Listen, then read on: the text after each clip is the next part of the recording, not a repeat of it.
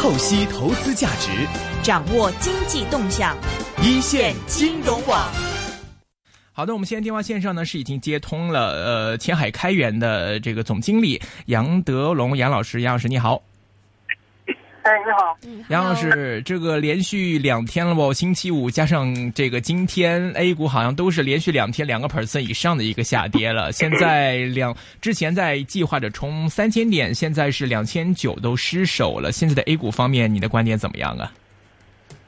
呃，A 股呢在最近出现了连续两天的调整，嗯，呃，把这个五一之后市场上涨的这个涨幅呢，可以说悉数跌回去，呃，这说明呢现在市场仍然在。多空分歧比较大的过程之中，而今天呢，《人民日报》呃，对于经济可能 L 型的走势呢，确实引发了很多投资者的担忧。呃，特别是文中提到呢，呃，不能靠这个加大杠杆来推动呢经济增长，所以就是说，可能楼市、股市要回归正常定位。那这个呃本意呢是好的，就是说不能通过加杠杆来呃这个炒高资产价格，防止呢出现泡沫破裂，然后这个出现财富的缩水。但是呢，投资者会把它解读成呢，就是说货币政策会否转向，呃，从原来的宽松转向中性，甚至有可能收紧。嗯，呃，我认为呢，这个解读确实有点过度的负面解读。其实这篇文章整体来看呢，呃，首先肯定了经济不会过度的下滑，就是说保持 L 型的走势呢，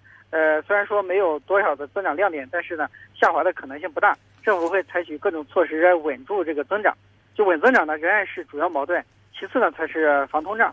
所以从这一点来看呢，可能今天大家的反应呢，确实有点这个过度。呃，那么这同时呢，也是体现了，呃，这个经过过去三轮的股灾之后呢，投资者的信心是比较缺失的。呃，出利好呢，反应比较迟钝；而出现利空的话呢，反应呃过于激烈，并且往往把一些中性的表述呢，来解读成负面。可能这个也是市场这个在底部的一个特征。就是我根据过去这几年的观察来看呢，呃，可以总结成就是说，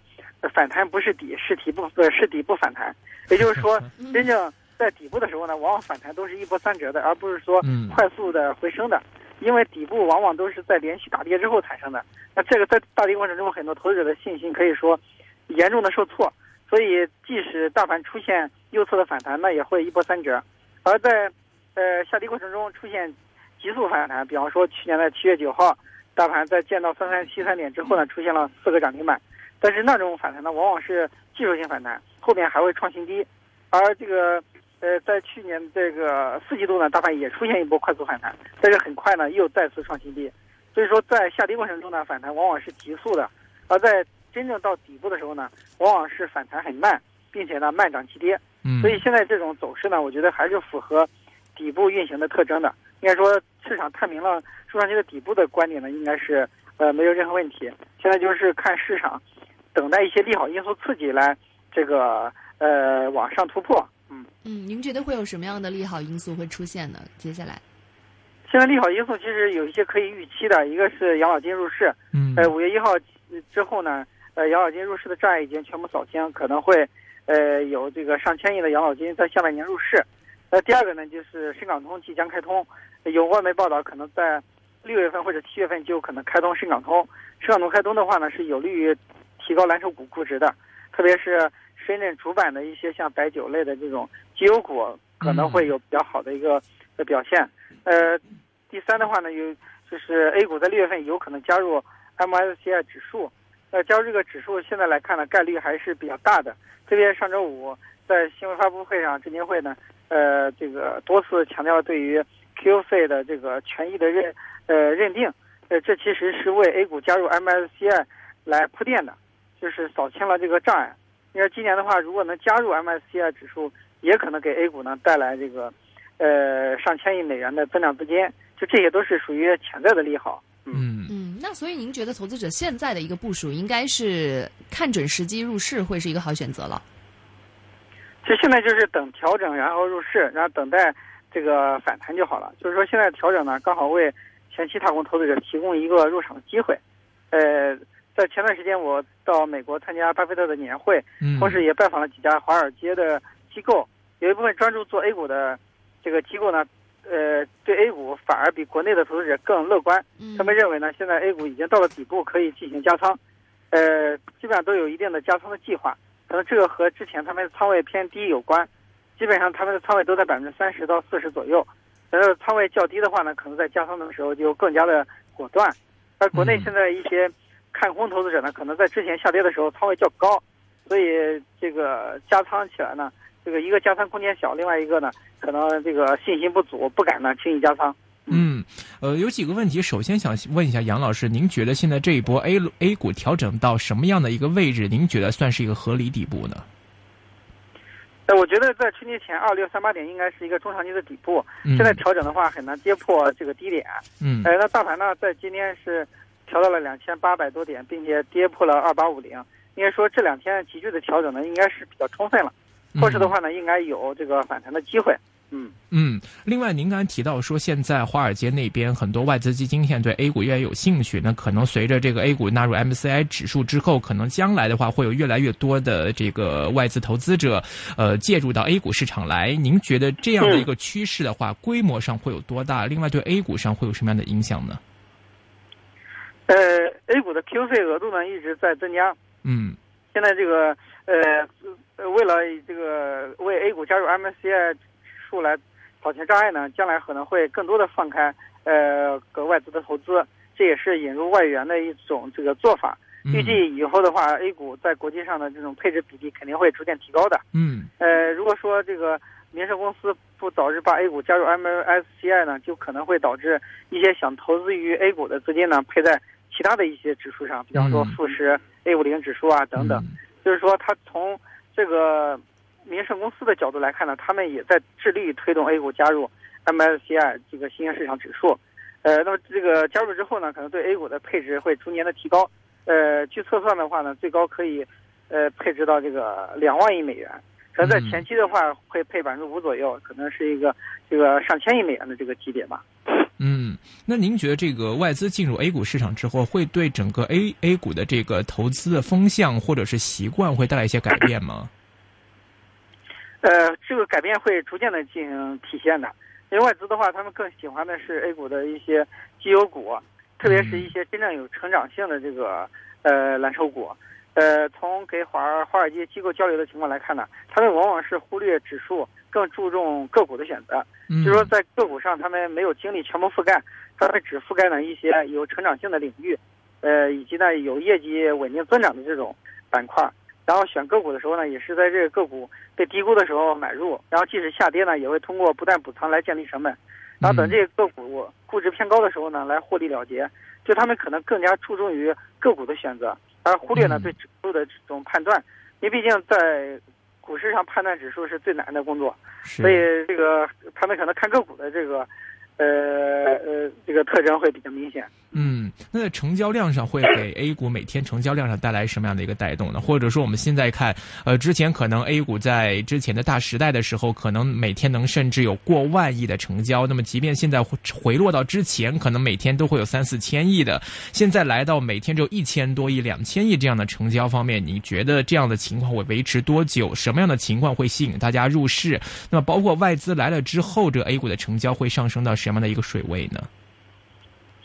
呃，A 股呢现在确实处于成交的地量，呃，缩量非常严重，但是地量见地价，这也是底部的一个特征，呃，所以这个时候呢，反而这个呃不应该过于悲观，现在应该是可以加仓的一个最佳时机，呃，那么外资的进入呢，有利于提振投资者的信心，吸引了一部分犹豫的资金入场，呃，现在国内的整个。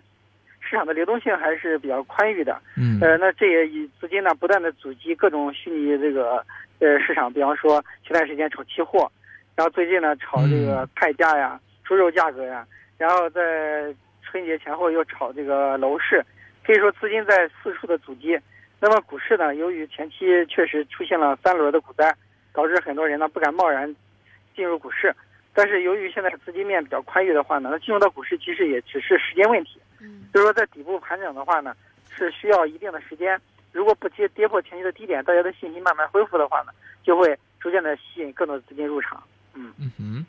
呃，另外的话，您刚也提到，像这个债市方面呢，大宗商品期货啊，在 A 股现在呃，在国内市场上现在都是出现了这个回落，可能是见顶之后回落的一个迹象。包括说楼市随着中央的调控政策越来越多，明显看到一线城市的成交量已经放下来了。呃，现在在国内的这种可能就是大家在投资标的上的这个选择上，可能越来越受到有限这个选择的时候，呃，现在这种情况下，股市也都旺不起来。您觉得未来什么样的？一个契机可以调动起国内投资者的投资情绪。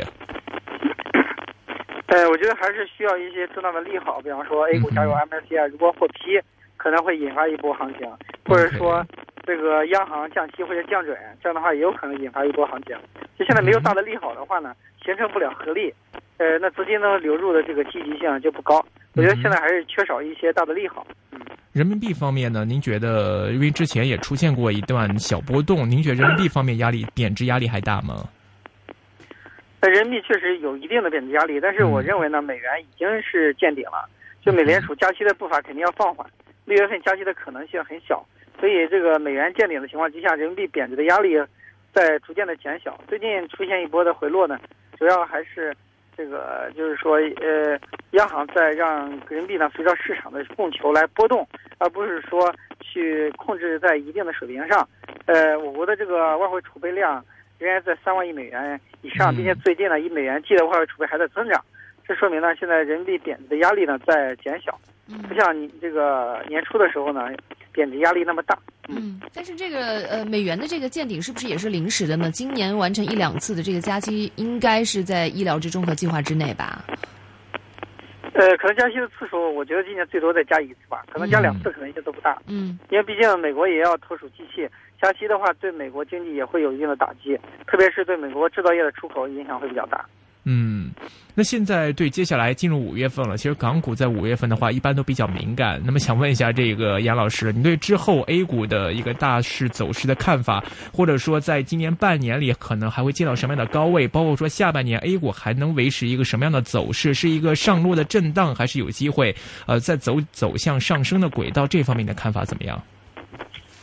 我觉得五月份的话可能会出现这个。呃，先抑后扬的走势。那五月初呢，市场是通过急剧的下跌来释放风险。那五月份，呃，下半旬的话，有可能出现一定的回升。就说通过震荡筑底之后呢，呃，这个等待利好消息刺激，出现第二波的上攻。呃，那么下半年的话呢，市场高点仍然是有望见到年初的这个高点，也就是三千六百点左右。呃，估计今年全年的高点仍然是有望这个突破三千六百点的。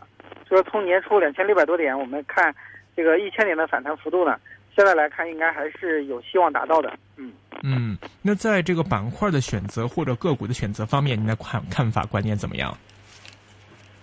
呃，板块个股来看呢，这个一个是继续推荐深港通、开通受益的一些板块，比方说像白酒、医药。那么这段时间白酒板块也表现比较突出，我认为呢，这个我们继续可以关注。呃，第二类呢，就是一些热点的行业和板块。也可以继续来这个关注，比方说像前段时间我们推荐的新能源汽车，特别是锂电池，以及呢这个人工智能，特别是其中的这个机器人，呃，还有虚拟现实，那这些热点板块呢，可能在后市的话还会不断的有所表现。嗯。那我们看到昨天有一个公布的外贸数据哈，里面有显示说，呃，中国四月份的对外贸易出现了一个降温，出口低于预期，然后进口出现了一个意外的大降，贸易的顺差大幅的提高。对于这样的一个消息，您会怎么样来评论？呃，我国现在进出口的话呢，三月份是呃回升比较明显，这可能反映了全球经济有一定的复苏，呃，但是回升的这个持续性呢，现在还是有一定的这个质疑。呃，可能有一定的这个基数的因素，呃，那么出口对我们国家经济的贡献呢，和前几年相比已经有了明显的减小。那么人民币在今年的这个贬值呢，其实有利于刺激这个出口的。出口增速只要能保持一定的增长就可以，不需要呢增长太多。嗯嗯，明白。好的，今天非常高兴请到的是这个前海开源基金的这个总经理杨德龙老师，讲讲最近对 A 股的看法。谢谢你，杨老师，谢谢。好的，再见，拜拜。